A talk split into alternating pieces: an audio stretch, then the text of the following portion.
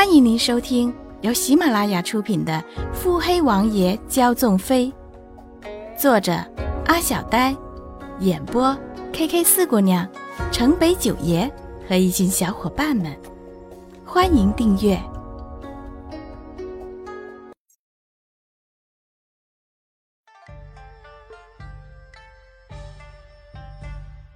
第六十五集。七哥，你这体力也太不济了。哎，九弟，七弟素来身子骨弱，这么些年清心寡欲的像个和尚，这洞房花烛必是销魂蚀骨的。还是六哥说的对，这等心思哪是你这花间浪子能体味的？哈哈，说不定咱们新王妃欲求过度啊。哈哈哈哈哈！对于骆云珏腿软欲倒一事，众王爷们嘲笑意味十足，雨寒讥讽接二连三，不怀好意的眼神直直的在骆云珏和穆景欢两人脸上徘徊。看骆云珏时是幸灾乐祸，看穆景欢时是鄙夷十足，也是一个王爷。娶了个商家女便罢了，偏偏还是个丑女，甚至是个弃妇。这样一帮本就不喜欢洛云珏的王爷们，可是乐坏了。贵族圈里出这样的事，恐怕整个上京城的百姓都在嘲笑洛云珏吧？这下，可爱的上京百姓可是不缺茶余饭后的谈资笑料了。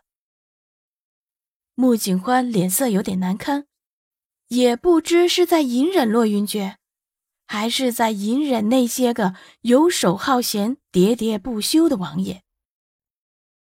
他一语不发地扶着骆云珏回到位置上，骆云珏的唇色有些许的惨白，颈间布着细密的汗珠。穆景欢心知他在做戏，还是被这样子给吓着了，紧抿了唇。神色之中不自禁的流露出担忧。洛云珏看着穆景欢担忧的神色，心底如暖流淌过一般。接着，女子扶着自己的手悄悄使力，动作不大，力道缓和，却足以将穆景欢拉向自己。穆景欢感受到他的力量，缓缓靠向他。就像是在关心自己的丈夫一般，在外人看来和谐的很。夫人受惊了。洛云珏这么一说，穆景欢委实不好意思了，自己可没少在心里偷偷骂他。夫人在心里骂几句解解气，为夫不会介意的。穆景欢瞪圆了眼珠，直直的看他，那厮笑得更欢。由于穆景欢此时就靠在他的身上，他甚至可以清晰的感受到他胸腔的震动。穆景欢伸手一推，离开他的怀抱。瑞王新妃上来，到哀家这儿来。穆景欢听到传召，理了理衣襟，便朝太后走去，给太后娘娘请安。以后便是一家人了。叫母后即可。太后笑得慈眉善目，穆景欢只是温婉一笑，却并不说什么。老七可好些了？说是休息下便好。唉，老七素有顽疾，身子骨差，可是委屈你多照顾他了。照顾七爷是晨曦的责任。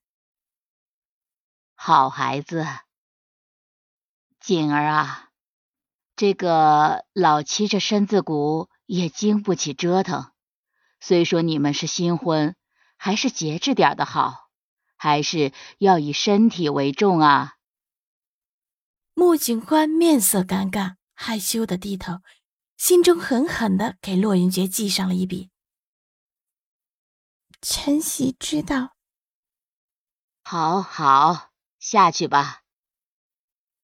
太后连说了两个好，似乎这才满意了，放了穆景欢回去。新席觐见，免不了隆恩赐宴，皇家宴席自是精美绝伦。但太后深知，他若在场，纵是再入口的金馔美味，这帮小子亦难得欢宴。遂在饮过一杯心腹敬酒后，便急辞不耐酒力，撤离席间。太后方一走，恭亲王、恭亲王妃到。忽然传来一声唱和，划破这场皇族家宴表面的仪式融融。